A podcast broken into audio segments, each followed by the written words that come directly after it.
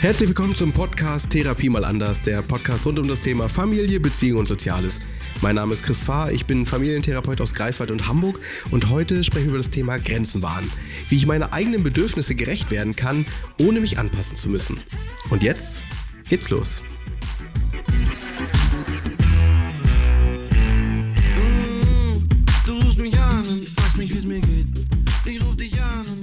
Hi Chris. Hi. Ich würde heute gerne nochmal mit dir über dieses Thema reden, was wir schon oft angeschnitten hatten in den letzten Podcast-Folgen. Wie oft es vorkommt, dass gerade zum Beispiel in einer Beziehung man seine eigenen Bedürfnisse irgendwie unterdrückt, nicht für voll nimmt, ganz oft etwas für den anderen macht, ohne dass man das eigentlich möchte.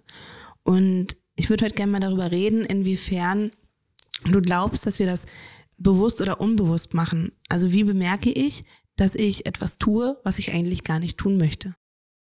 Na, meistens merken wir das erst viel, viel später. Na, also wenn, wenn, wenn wir krank werden oder wenn wir unglücklich sind. So, die, viele sind davon überzeugt, wenn sie eigene Grenzen überschreiten, äh, also die eigenen persönlichen Grenzen überschreiten, ähm, dass sie das, dass es ja gar nicht ähm, schlimm ist. Also ich mache das gerne, zum Beispiel, dass wir auf Arbeit äh, gehen, obwohl wir krank sind. Das ist zum Beispiel so ein Klassiker, dass wir ähm, sagen, ah, ähm, wenn ich mich jetzt krank melde, dann muss jemand anders kommen oder dann sind die halt nur zu zweit oder alleine und das schaffen die ja gar nicht. Ne? Oder wenn ich nicht komme, die Patienten oder die Kinder, die können ja nichts dafür und die Eltern. So, dass die Leute dann trotzdem, obwohl sie krank sind, ähm, zur Arbeit gehen. Ja, und komischerweise ja sogar oft ein schlechtes Gewissen haben, wenn sie wirklich krank sind, obwohl sie das gar nicht haben müssen. Ja. Und das ist das aber, was, was ihnen vorgelebt wurde. Ne, das, was halt auch da draußen passiert täglich, was halt auch die Gesellschaft teilweise erwartet, dass man krank arbeiten geht. Ne? Und das betrifft ja vor allem auch die ältere Generation. Die jüngere Generation kriegt das schon ein bisschen gesünder hin, werden aber dafür halt auch stark verurteilt ne, gerade von der älteren Generation. Leider ja. Leider dass sie halt faul sind, dass sie sich äh, wegen jeden Scheiß krank schreiben lassen, ähm, ja, dass sie unzuverlässig sind. Und früher war das nicht so, da hat man durchgezogen, ne? aber gleichzeitig haben die damals ja auch halt viel, viel weniger gelernt, für sich zu sorgen. Es gibt halt keine Wertschätzung dafür, dass man auf sich achtet und auf seinen Körper hört, sondern eine Verurteilung dafür. Ja, und, und zu funktionieren. Und das ist das, was ich meine. Die Leute merken das halt erst viel, viel später, wenn sie halt schon, ja, was ist ein Klassiker, Burnout, ne, wenn sie halt wirklich ähm, krank werden. So, dann merken sie erstmal, oh, da habe ich nicht gut für mich gesorgt.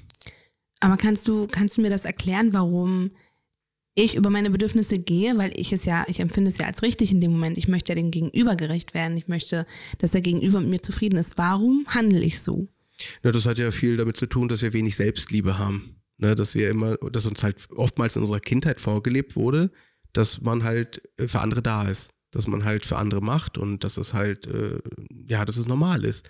So, und wenn ich dann halt vorgelebt bekommen habe, dass zum Beispiel Mama oder Papa krank arbeiten gehen, oder es ihnen nicht gut geht und sie trotzdem arbeiten gehen, so, äh, dann ist es halt für mich als Kind normal. Dann habe ich das halt, dann ist es halt normal. So, deswegen ist es halt so, dass wir als jetzige Erwachsene das dann auch machen. Aber es ist ja nicht immer verkehrt, für andere da zu sein. Es ist ja, also es ist schmaler Grad gerade, empfinde ich so, zwischen ich denke nur an mich, also Selbstliebe und total egozentrisch sein ist ja für mich noch ein Unterschied. Und auch, ähm, ich bin für andere da, ich bin empathisch.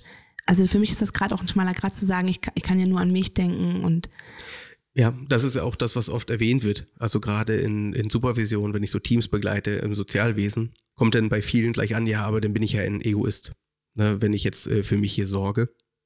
Ich glaube aber, es ist ein Unterschied, dass es, ich kann auch mal über meine Grenze gehen, solange es sich für mich halt noch gut anfühlt. Ne? Und das ist natürlich gerade das Schwierige. Viele denken halt, das ist für sie noch okay und merken dann, oh, danach geht es ihnen gar nicht gut. So, aber es ist ein Unterschied, wenn ich zum Beispiel sage, oh, ich bin ziemlich müde und K.O., ich würde lieber auf der Couch liegen, aber ein Freund braucht jetzt vielleicht noch Hilfe beim Umzug. Da gehe ich halt über die Grenze, weil ich gerne meinem Freund helfen möchte. So, ne? Aber es ist ein Unterschied, wenn ich zum Beispiel äh, Fieber habe. Ich habe Fieber, ich bin überhaupt nicht fähig in der Lage zu arbeiten, ich habe vielleicht dann auch noch kleine Kinder zu Hause, gehe zur Arbeit, bin da, danach richtig im Arsch, so richtig kaputt, komme nach Hause und habe dann gar keine Ressourcen mehr für die Kinder. So, und wer kriegt es dann wieder ab? Die Familie. So, und das ist das, was ja oft passiert, dass wir da halt eigene Grenzenüberschreitung zugunsten anderer. Aber so wie du gerade schon gesagt hast, es gibt natürlich auch Momente, wo du sagst, eine gesunde Grenzüberschreitung ist okay. Ja, es kommt immer darauf an, äh, wo ist meine persönliche Grenze. Das kann man ja nicht pauschalisieren. Wir können ja nicht sagen, das ist okay, das nicht. Das ist ja bei jedem unterschiedlich. Und das ist halt auch ein Prozess, das herauszufinden. Viele wissen ja gar nicht, äh, dass sie Grenzen überschreiten. Viele merken halt erst nur, dass sie überschritten ist. Sie merken einfach davor gar nicht, oh, da ist meine Grenze. Und da gilt es ja erstmal herauszufinden, was ist denn meine persönliche Grenze? Wenn ich mein, mein Leben lang immer nur gelernt habe, zu bedienen und zu machen, meine, dass ich gar nicht wertvoll und wichtig bin, dann kann ich sie auch gar nicht wissen sondern das erleben die meisten ja erst halt in ihrem persönlichen Prozess, ob das jetzt eine Einzeltherapie ist oder auch in der Paarberatung, dass sie denn da oder auch in Supervision in diesen Gesprächen, dass sie dann halt auch erstmal merken, das war mir gar nicht klar, dass ich da so über meine Grenzen gehe, sondern für mich war immer nur selbstverständlich zu bedienen. Aber wie kann ich denn meine eigenen Grenzen kennenlernen? Wie kann ich sie wahrnehmen? Wie kann ich es lernen, auf meinen Körper und auf meine Bedürfnisse zu reagieren? Na, indem ich meinen Körper ernst nehme. Wenn mein Körper was signalisiert, dann sollte ich ihn ernst nehmen. Und das ist das, was ja ganz oft passiert. Das, ähm, es fängt ja meistens mit Kleinigkeiten an. Ich habe irgendwie vielleicht Kopfschmerzen oder Schlafprobleme, Albträume, dass ich dann irgendwie überlege, was ist denn das überhaupt gerade? Warum zeigt mein Körper mir das gerade? Und das wird dann meistens ignoriert. Und das ist eine ganz schöne Zeit. So, sie wissen zwar, oh, ich habe keine Lust und Arbeit gefällt mir gerade nicht oder sonstiges, aber sie machen trotzdem weiter. Und dann werden diese ähm, Symptome stärker. Ne? Also sie, es werden vielleicht mehr Kopfschmerzen, es wird mehr Schlafprobleme oder es gibt mehr Albträume, dass sie dann halt anfangen, Medikamente zu nehmen. Ja, dann gibt es halt mehr Paracetamol oder sonstiges oder Ibuprofen, dass einfach die Kopfschmerzen verschwinden. So, dann verschwinden vielleicht auch gerade die Kopfschmerzen, aber die Überforderung ist ja trotzdem da. So, also wirken die dann irgendwann nicht mehr. Also brauche ich mehr Medikamente. So, und das, das steigert sich natürlich. So, und, und das Problem ist halt, dass die Leute immer weiter, weiter, weiter gehen und der Körper immer wieder zeigt, stopp, stopp, stopp, aber wir es ignorieren und uns betäuben. Irgendwann können wir nicht mehr betäuben, weil dann geht der Körper so extrem in die Verantwortung, dass er dann irgendwann einfach ausschaltet und umkippt. Das ist dann so gesehen der Burnout. Richtig. Der jetzt ja immer wieder häufiger vorkommt, weil es ja immer mehr Leuten passiert. Aber wie du schon sagst, es wird uns ewig so vorgelebt. Wir kennen es ja gar nicht anders. Für uns ist es normal und richtig. Und dabei muss man das erstmal kennenlernen. Das ist ein mhm. ganz, ganz schwieriger Grad, denke ich. Ja, und du kommst, du kommst ja selbst aus dem Sozialwesen. Ob das jetzt in der ambulanten Familienhilfe früher war oder jetzt in der Kita. Wie oft erlebst du denn, dass das Leute über ihre persönlichen Grenzen gehen? Ständig. Ja. Hast du ein Beispiel? Na, allgemein, wie du schon gesagt hast, das Kranksein, das hatten wir auch schon ganz oft als Thema, dass der eine dann sagt, nein, du musst auf deinen Körper hören. Und also manchmal hat man dann auch den Eindruck, derjenige sagt das eigentlich nur, um sich selbst wieder zu rechtfertigen, wenn er krank ist. Ne? Man muss ja auf sich hören und hm. Und wiederum merkt man dann aber auch die andere Seite, ähm, wie dann gespottet wird, wenn man es dann macht. Und äh, erwartet wird, gerade jetzt zu Corona-Zeiten war es ganz schlimm, ähm, empfinde ich so. Und auch arbeitstechnisch, wie oft man da eigentlich seine Grenzen überschreitet. Ja. Und das gerade, und ich meine gerade bei der Arbeit, ne? Also mhm. ich bin halt immer viel im Sozialwesen unterwegs. Und das ist ja meistens so, dass gerade die Leute, die ständig über eigene Grenzen gehen, aber immer Ratschläge geben, jetzt sorg für dich. Mhm. So, es ist leider. So, man sagt so, so, Mensch, lass sie doch mal jetzt krank schreiben, das geht doch nicht und sorg doch mal für dich, aber selbst können sie es nicht. Mhm. Ne? Und das ist halt, ähm, das, das zu erkennen, das ist das Schwierige. Ne? Also vor allem zu akzeptieren. Viele merken halt, mir geht's nicht gut, aber sie sagen dann einfach, ja, ist halt so geht weiter, müssen wir machen. So, aber dann halt auch mal zu schauen, was hängt denn alles mit dran? Habe ich noch eine Beziehung zu Hause? Habe ich äh, Kinder zu Hause, die dann halt einfach untergehen nachher, weil ich einfach so erschöpft bin? Ne? Und, und äh, das ist jetzt nur, wir reden jetzt gerade nur über das eine Beispiel der Arbeit. Ich kann ja auch in äh, Beziehung zu meinem Kind über persönliche Grenzen gehen. Ich kann in Beziehung zu meinem Partner oder Partnerin über meine persönlichen Grenzen gehen. Also es gibt ja so viele Situationen, wo, wo wir unsere eigenen Grenzen überschreiten können, wo wir nicht für uns sorgen und die anderen beziehungsweise die Bedürfnisse der anderen wichtiger sind als unsere eigenen. Ja, das baut ja aufeinander auf, so wie du schon sagst. Du kommst dann total erschöpft von der Arbeit, weil du deine Bedürfnisse dort schon ignoriert hast. Kommst dann nach Hause, hast das Bedürfnis, Zeit mit deinen Kindern zu verbringen. Und eigentlich hast du gar keine Ressourcen mehr dafür und ignorierst wieder deine Bedürfnisse, weil du ja lieber den Bedürfnissen deiner Kinder gerecht wirst. Ja, und dann ist halt die Frage, ist das überhaupt ein Bedürfnis oder ein Pflichtgefühl? Ja, das wäre nämlich meine Frage gewesen. Was ist denn, wenn ich das Bedürfnis habe, von anderen das Bedürfnis zu befriedigen? Wie verhalte ich mich dann? Was ist, wenn es wirklich mein Bedürfnis ist, ich möchte unbedingt Zeit mit ihm verbringen und für ihn da sein und meine Ressourcen aber eigentlich aufgebraucht sind? Na, dann sollte ich halt einfach lernen, das zu machen, was gerade wirklich gesund für mich wäre. Und das sagt sich jetzt natürlich so einfach. Da, das ist, da braucht man natürlich immer irgendwie ein detailliertes Beispiel für. Ne? Zum Beispiel, sagen wir mal, ich habe jemand versprochen zu helfen. So. Und ich merke aber, mir geht es überhaupt nicht gut. Egal was, ob das jetzt körperlich ist, ob das psychisch, ich bin total K.O., dass ich dann einfach für mich selbst entscheiden muss, kann ich jetzt helfen oder nicht? Weil wie sehr bin ich denen gegenüber eine Hilfe, wenn ich gar nicht kann? So, dann bin ich ja gar keine Hilfe. Sondern eher eine Last. Ja, ne? Oder selbst, aber da sind wir auch wieder nur beim Gegenüber. Ne? Aber auch halt zu gucken, bin ich gerade überhaupt in der Lage, das zu machen?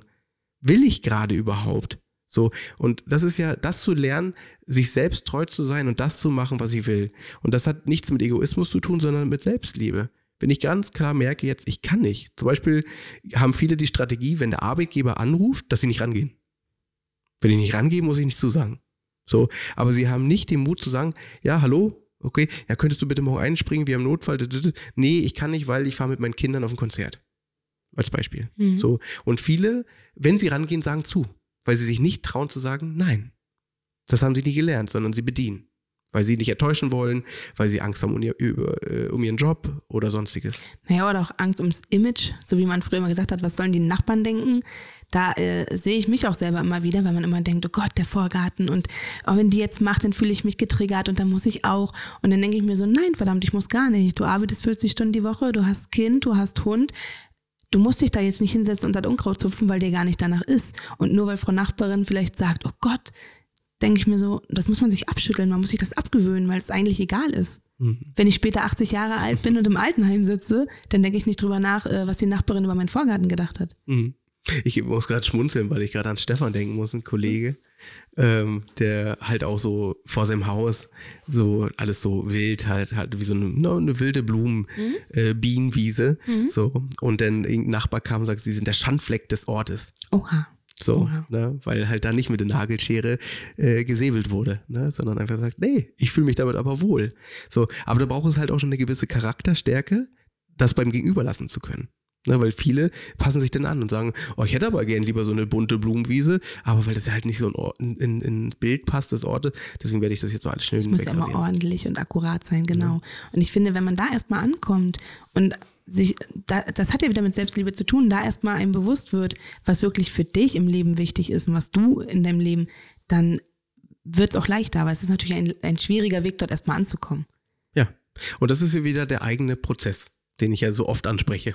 Das ist einfach so, und daran kommen wir auch nicht vorbei, weil es ist so wichtig zu erfahren, warum gehe ich denn also über meine Grenze? Und das ist ja das, das ist ja erstmal das Schwierige, ich muss ja erstmal dahin kommen. Es muss mir ja erstmal auffallen. So, die meisten gehen ja erst in diesen Prozess, wenn es halt, wenn es ihnen richtig schlecht geht, wenn der Schmerzpunkt so richtig erreicht ist.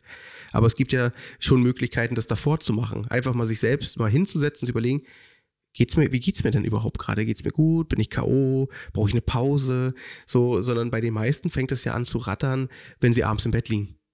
So, sie haben einen Tag hinter sich, dann legen sie sich hin und dann fliegt der Tag nochmal vorbei. Oh, das wollte ich ja noch machen, dies und das. Und da merkt man erstmal, wie viel Unruhe da innerlich ist. Und da gibt es eine kleine Übung, die man machen kann. Einfach sich mit beiden Beinen wirklich einfach auf dem Boden hinsetzen, einfach ganz normal auf dem Stuhl sitzen beide Füße auf dem Boden, die Hände auf die Beine und dann mal die Augen schließen. Und dann einfach mal kurz überlegen, was kommt denn da alles? So links, rechts, zack, zack. Ah, der Gedanke, dies. Einfach das mal kurz zu sortieren. So. Und das kann man, oder ich vergleiche das dann immer so mit einer Straße wir gehen jetzt zu einer Straße und dann sehen wir ganz viele Autos fahren und dann gucken wir links und rechts und irgendwann, wenn frei ist, dann gehen wir rüber. Und so sich das vorzustellen mit unseren Gedanken. Die schwirren in unseren, in unseren Kopf herum, dass wir erstmal sortieren, ah, das wollte ich noch machen, das äh, ploppt noch auf, ah, daran habe ich gar nicht mehr gedacht. Und das kommt alles im Moment der Ruhe, wenn ich kurz die Augen schließe und einfach kurz für mich bin. So, und wenn diese Gedanken sortiert sind, dann kann ich wieder weitermachen. Also dann kann ich gefühlt über diese Straße gehen, wo die Autos fahren und dann mache ich einfach weiter. Und das kann einfach zwei, drei Minuten sein, ganz kurz, äh, zur Not auf Klo, auf Arbeit. Ne, also das sind, das sind, das ist eine Übung, die mir damals sehr geholfen hat, einfach mich zu sortieren, dass ich erstmal überhaupt spüre, ähm, was ist denn überhaupt alles gerade da. Na, das, das ist so ein kleiner Einstieg, erstmal zu sehen, oh, was schwirrt denn bei mir überall rum? Ne? Und das ist halt, die meisten haben das halt abends, wenn sie im Bett liegen. So. Und können dann nicht schlafen. Genau, weil sie einfach K.O. sind. Mhm. Also sind äh, irgendwie total erschöpft, aber können nicht schlafen, beziehungsweise schlafen dann ein, aber die Themen hab, hatten immer noch nicht Platz. Und wachen dann halt morgens so wieder auf, oh scheiße, ich muss jetzt zur Arbeit, zack, los. Richtig. Und dann geht's, und dann geht's weiter und weiter. Kinder noch fertig machen, oh, noch und äh, ja, und da halt zu, zu lernen, sich Zeit zu nehmen für die eigenen Themen, die uns ja gar nicht bewusst sind.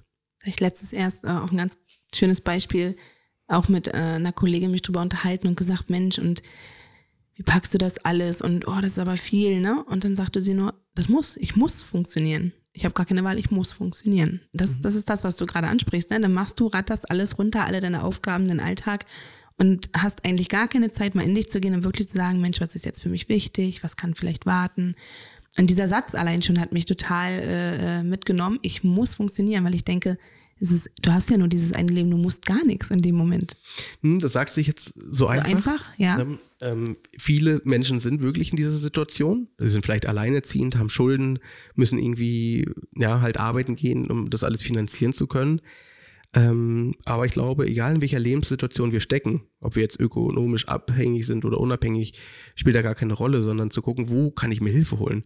Habe ich Hilfe im Familienkreis, im Freundeskreis, die mich einfach mal entlasten können? Und wenn es halt nur immer ist, dass sie abends mal auf die Kinder aufpassen, dass ich mal ein bisschen Zeit für mich habe, ob ich mal gerne ins Kino gehe, was essen gehe, spazieren gehe, weiß ich was, egal was ich gerne mache, ne, das erstmal zu lernen, sich diese Hilfe auch zu holen. Oder halt selbst da, es gibt viele Menschen, die haben das gar nicht. Die haben kein, keine Unterstützung in der Familie, keinen großen Freundeskreis. Ähm, da auch zu überlegen, welche Hilfsangebote gibt es denn? Ne? Familienhilfe ist also sozialpädagogische Familienhilfe, die übers Jugendamt läuft, ähm, sich da Unterstützung zu holen. Da ist es, das ist ja auch sehr schambehaftet. Äh, hole ich mir die Hilfe oder nicht? Ich habe so viele Leute in Supervision, die äh, alleinerziehend sind, ähm, die davon noch nie was gehört haben. Die wissen gar nicht, dass das gibt, sondern die verbinden Jugendamt wieder mit was Negativem. Da wird mir mein Kind weggenommen oder ich werde kontrolliert oder sonstiges. Aber es gibt halt auch dort halt wirklich fantastische Angebote, die ich einfach äh, in Anspruch nehmen kann, damit ich halt nicht allein bin. Ich kriege Unterstützung, es ist möglich, aber da, dazu muss ich das halt auch wissen. Ne? Und dazu bereit sein, weil da ist ja auch wieder dieser Gedanke im Kopf, oh Gott, was könnten die anderen denken, wenn dieses Auto hier bei mir parkt, mhm. die Gerüchteküche brodelt und da geht es ja dann wieder weiter, ne? Ja. Und das zu lernen, das ist halt, das ist halt das Schwierige, weil das findet ja nur in unserem Kopf statt. Ne, dass wir denken, oh Gott, wenn der jetzt denkt, könnte ich bewertet werden und dann herausfinden, warum ist mir das überhaupt so wichtig, bewertet zu werden. So, weil ich habe es ja nie in der Hand, was der andere denkt. Ich denke ja immer nur, der könnte jetzt das denken, aber letztendlich weiß ich es ja gar nicht. So, aber wenn wir das nur so gelernt haben, dann denken wir, das ist so. Das ist eine Realität. Dabei denkt der andere gar nicht, interessiert ihn gar nicht vielleicht. Das ist ja wie, wie äh, wenn ich das Haus putze, weil ich jetzt weiß, ich bekomme Besuch, das ist total.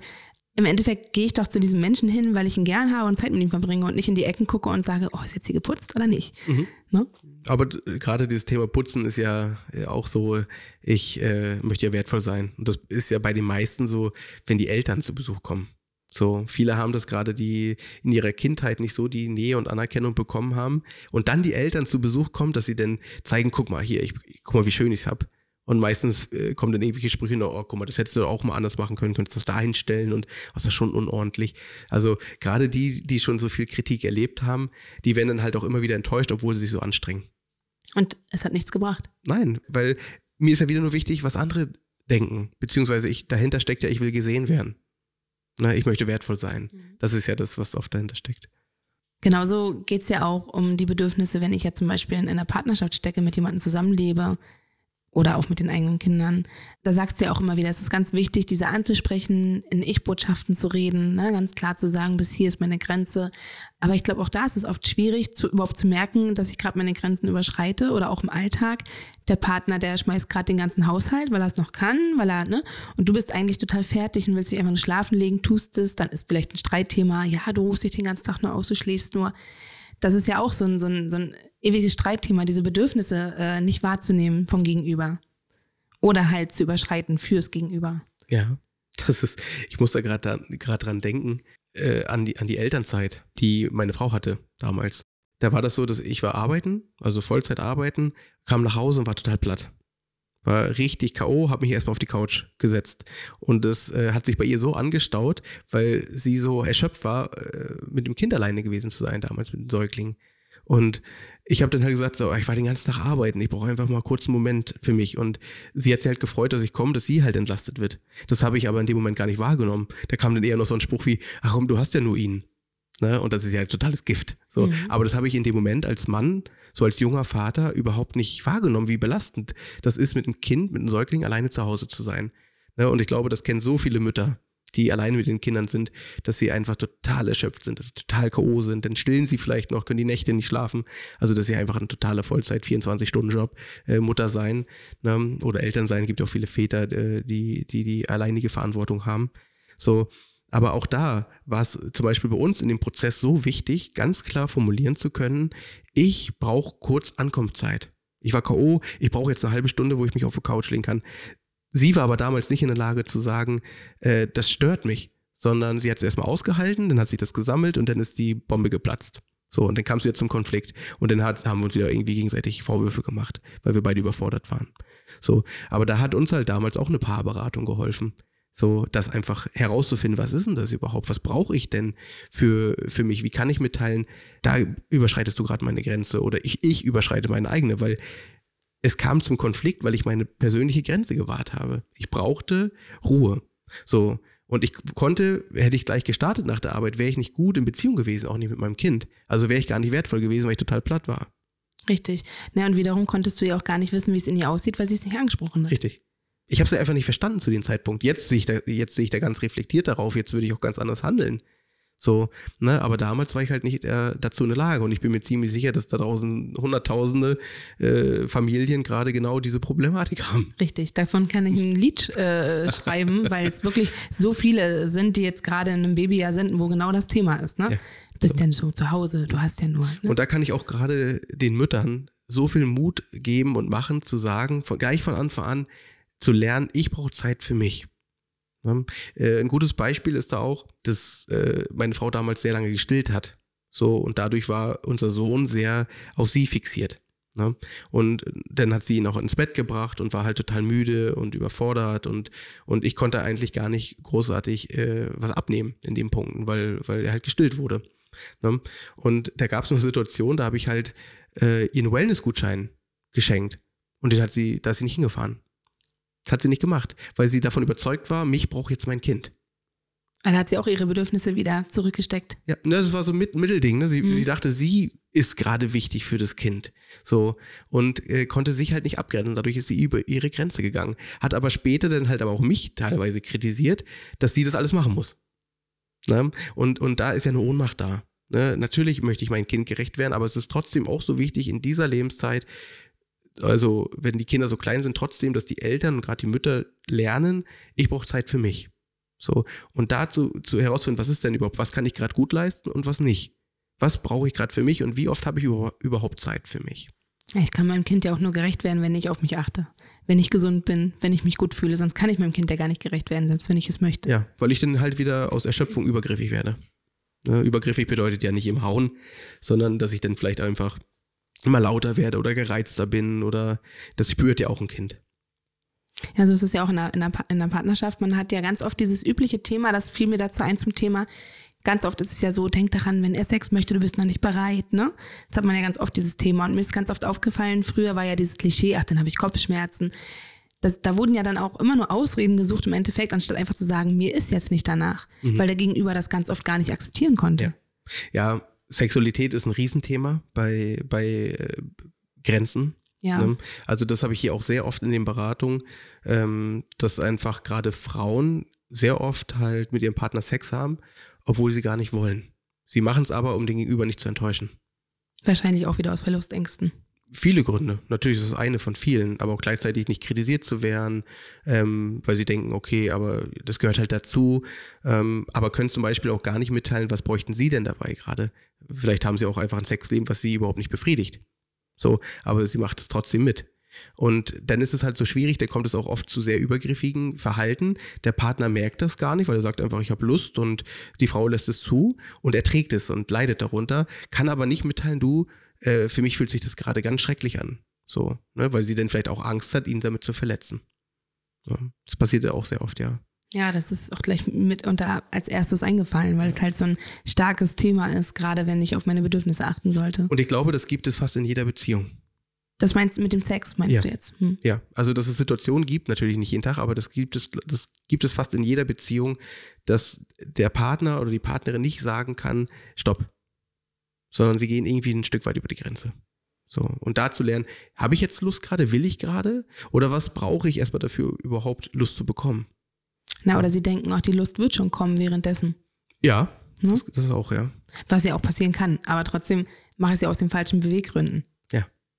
Ja. Und da, und da braucht es halt auch viel Kommunikation. Und gleichzeitig ist das für viele so ein Tabuthema, über Sexualität zu sprechen, sondern die meisten machen es, aber sie reden nicht drüber. Aber auf Dauer kann ich doch nicht glücklich werden, wenn ich meine Bedürfnisse weiterhin nur unterdrücke, oder? Nein. Also ich, es gibt nur den Endweg, ich werde krank und unglücklich. Mhm. Ja, ist halt wieder, was ist die Definition von Unglück und Mhm. unglücklich sein, aber ich glaube einfach, ich bin überhaupt emotional nicht frei, wenn ich irgendwas mache, was ich nicht möchte. So. Und das sind ja, das, das ist ja, das ist Sexualität nur ein Thema, aber ein wichtiges. So, weil da gibt es halt auch viele ähm, Frauen, die auch in ihrer Kindheit sexuelle Übergriffe erlebt haben, ähm, aber mit ihren jetzigen Partner darüber noch nie gesprochen haben. So, und da finden ja auch ganz oft Retraumatisierung statt, dass sie immer wieder an diese übergriffigen Momente denken müssen. So, und das macht ja auch was mit dem, mit dem Sexleben. Ne? Und, ähm, und wenn ich da als Kind zum Beispiel halt so übergriffig behandelt worden bin äh, und dort halt abhängig war und ohnmächtig war und irgendwie mein, mein, ja, den, den Täter, sage ich mal, jetzt bedienen musste, dann kann das auch unterbewusst noch drinstecken, dass ich auch in der, in der Paarbeziehung in diesem Gebiet bediene. So und nicht mitteilen kann, das stört mich jetzt. Das ist Wahnsinn. Ähm, aber das ist ja auch nochmal ein sehr eigenes Thema, ein sehr tiefes Ja. Thema. Ähm, Ein sehr interessantes Thema aber auch. ja, weil es unglaublich viele Menschen betrifft. Es betrifft so viele und das, das wissen so viele gar nicht.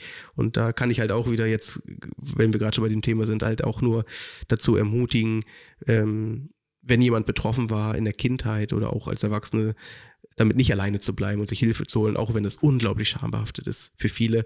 Und ähm, es gibt ja keinen Grund, und das klingt jetzt von mir vielleicht übergriffig, aber es gibt keinen Grund, sich dafür zu schämen, weil ähm, das wurde einem ja angetan. Und da steht einem einfach Hilfe zu. Und das ist eine Sache, die man alleine äh, nicht bewältigen kann, außer verdrängen. Und was wir verdrängen, kommt eh irgendwann wieder. Es staut sich ja nur auf. Genau. Ähm, gleich mal, um nochmal ein bisschen beim Thema zu bleiben, nicht unbedingt nur auf Sex bezogen, aber was auch ganz interessant wäre, ist, was ist denn, wenn zum Beispiel mein Partner ein Bedürfnis ausspricht, welches ich absolut nicht akzeptieren kann oder bei welchem ich nicht mitgehen kann? Das ist sein Bedürfnis, er spricht es aus und ich kann es überhaupt nicht umsetzen. Kannst du ein Beispiel nennen? muss ich jetzt mal kurz überlegen. Jetzt waren wir gerade zwischen dem Thema Sex, aber eigentlich will ich gar nicht aufs Thema Sex raus. Okay, ein Beispiel. Mein Partner hat das Bedürfnis, äh, noch einen Partner mit ins Boot zu holen, eine offene Beziehung zu führen. Mhm. Und ich könnte da absolut nicht mitgehen. Mhm.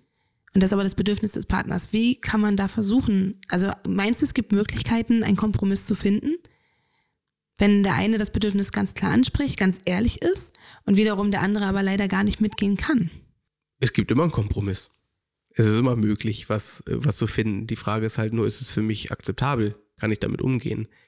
Äh, was da oft, da habe ich viel, auch einige Beispiele, dass gerade ja Partner, also die meisten, die ich da getroffen habe oder kennengelernt habe, waren Frauen, die sich dann angepasst haben, wo dann ganz klar gesagt worden ist, ich möchte mit dir zusammen sein, aber für mich kommt nur eine offene Beziehung in Frage.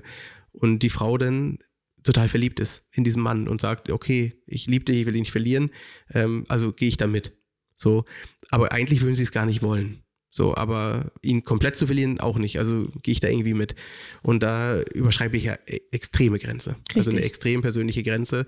Und äh, da bin ich mir fast sicher, dass das niemals gut gehen wird, auf Dauer. Aber es kann ja eigentlich auch nicht funktionieren, wenn ich sage, ich gehe da nicht mit. Derjenige sagt, aber es ist mein Bedürfnis. Dann ist es ja eigentlich, kann es auch auf Dauer nicht funktionieren. Nein, nein.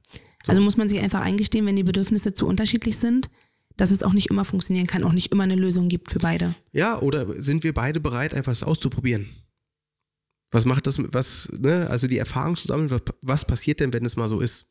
Wenn wir denn mal bewusst über unsere Grenzen gehen möchten, um Ja. es auszuprobieren. Weil die meisten äh, denken, dass sie was verpasst haben früher, deswegen wollen sie das nachholen. Das kommt in ganz vielen Beziehungen vor, dass sie dann irgendwann den Mut haben zu sagen, oh, ich hätte aber auch gerne noch mal einen anderen Partner oder ich würde würd das vielleicht auch noch mal erleben, dass wenn die Erlaubnis in Anführungsstrichen da ist, dass es auf einmal gar nicht mehr so verlockend ist. Weil ich dann so viel Vertrauen vom Gegenüber spüre, dass es dann gar kein Thema mehr ist. So. Aber das ist ja auch nochmal ein ganz anderes Thema. Da geht es ja auch um Eigentumsgedanken. Hm, Ne, wie, wie sehr ist mein Partner mein Eigentum? Ähm, ne, ich habe da viele Formen jetzt kennengelernt von wie, ja, wie Beziehungen geführt werden kann, können und kann. Und ähm, ja, ich glaube einfach, die Menschen, die sich gefunden haben, wenn sie gemeinsam Weg finden, egal was, äh, gibt es kein richtig und kein falsch, sondern wenn sich das für alle Beteiligten gut anfühlt, ob das jetzt eine offene Beziehung ist oder wir beide sind nur, nur wir beide, ähm, das spielt gar keine Rolle. Ich fand das total interessant, wieder mit dir hier über alles zu reden. Ich finde, das ist immer so schön, sich so auszutauschen, auch über verschiedene Themen, wirklich von hin zum Nachbarn, zur Arbeit bis zum Partner und eigenen Kind. Und äh, möchtest du gerne noch irgendwie was dazu sagen, abschließend? Na, ich glaube, einfach dieses Thema, ähm, diese Grenzen wahr, zu wahren, vor allem die eigenen, die persönlichen, da, da sind wir alle betroffen. So, und da wirklich abzuwiegen, also wirklich abzuwiegen, was ist noch okay und was nicht. Und äh, das ist natürlich das Schwierige, was wir auch am Anfang gesagt haben. Ich merke ja gar nicht, dass es für mich nicht okay ist. Sondern da sich dann halt auch erstmal die Zeit zu nehmen zum Reflektieren und zu gucken, ähm, sorge ich gerade gut für mich oder geht es mir damit eigentlich gar nicht gut. Und das, da gibt es ja einfach äh, kleine Übungen zu, dass ich einfach mal überlege, bin ich gerade glücklich? Fühle ich mich gerade wirklich wohl in meiner Haut, in, mein, meiner Arbeit, in meiner Beziehung? Und wenn ich da schon so anknüpfe, nee, eigentlich mache ich gar nicht das, was ich gern machen würde. Habe ich Hobbys? Kann ich in Leidenschaften nachgehen? Also es ist einfach das mal zu hinterfragen, habe ich diese Zeit? Und wenn das mit Nein beantwortet wird, dann wird Zeit äh, zu handeln. Hast du vielleicht auch nochmal äh, eine kleine Übung beziehungsweise einen Ratschlag, weil du ja auch sagtest, es ist ganz wichtig, sich selbst zu lieben, um überhaupt seine Bedürfnisse kennenzulernen, wie ich mich am besten selbst lieben kann, mhm. wie ich das lernen kann, weil ich glaube, das fällt den meisten Menschen tatsächlich schwer. Ne, um mich selbst lieben zu können, muss ich ja wissen, was ich brauche. Und ganz viele wissen nicht, was sie brauchen, sondern sie sehen immer nur das, was negativ ist, vor allem, vor allem beim Gegenüber. Aber zu lernen, bei sich selbst zu bleiben und da in diesen Prozess zu gehen, herauszufinden, was brauche ich denn, damit ich glücklich sein kann. Aber das schaffe ich äh, meistens nicht allein, sondern da, da brauche ich oftmals einfach Begleitung. Das ist ein ganz, ganz langer Prozess. Ja, ein Prozess, der startet und nie aufhört. Mhm. Ne, aber er wird immer einfacher. So, und das hat ja auch was mit Selbstliebe zu tun, wenn ich mich mit mir selbst befasse, wenn ich mich selbst reflektiere, wenn ich, äh, ja, ob das jetzt ein Beratungsgespräch ist oder Therapie. Ne? Wie gesagt, Therapie ist ja bis heute negativ behaftet. So, aber da zu gucken, na, gerade die Form, die wir anbieten, das ist ja, da ist ja Therapie nichts anderes als ein gutes Gespräch auf Augenhöhe. Ne? Und viele sind im, in diesen ersten Gesprächen super aufgeregt. Ne, viele, die zum Beispiel hier diesen Podcast hören und sich dann melden und hier zur Beratung kommen, die sind dann halt auch erstmal aufgeregt. Oh, jetzt geht es mal wirklich nur um mich. So. Und sie kommen dann halt mit einem Thema. Ich habe zum Beispiel jetzt eine Mutter gehabt, die eigentlich äh, über ihr Kind sprechen wollte, weil das verhaltensauffällig ist. Wir haben vielleicht zwei Minuten über dieses Kind gesprochen und die eineinhalb Stunden eigentlich nur über sie. Und es kann so gut tun, nur über sich zu sprechen. Ja, und da diese Erkenntnis zu haben, die oftmals auch schmerzhaft ist. Sie sagte zum Beispiel, ich gehe gerade echt äh, ja angestrengter, als ich gekommen bin. Und ich sage ja immer gern, ähm, ja, je schlechter es dir nach einer Beratung geht, umso besser war sie. Mhm. Weil wir kommen einfach mit unserer Wahrheit in Kontakt, die oftmals halt wehtut. Und, ja, und sehr intensiv. Und das soll nicht abschreckend sein, sondern das ist ein unglaublich wertvoller Prozess, äh, zu sehen, oh, ich habe so viele Sachen gemacht, die gar nicht gut für mich waren. Und jetzt kann ich starten, besser für mich zu sorgen. Ja, und das braucht einfach Zeit. Vielen lieben Dank dafür, Chris. Ja, sehr gerne. Bis bald. Das war's für heute mit Therapie mal anders, der Podcast rund um das Thema Familie, Beziehung und Soziales. Wenn auch ihr Themenvorschläge habt oder interessante Personen kennt, die ihr gerne mal hören würdet, freue ich mich über euer Feedback. Ich danke euch fürs Zuhören und hoffe, ihr hattet eine gute Zeit. Für weitere Infos und Angebote unserer Paarberatung und Supervision schaut einfach auf unserer Website vorbei www.gifus.de. Bis bald und ich wünsche euch eine gute Zeit.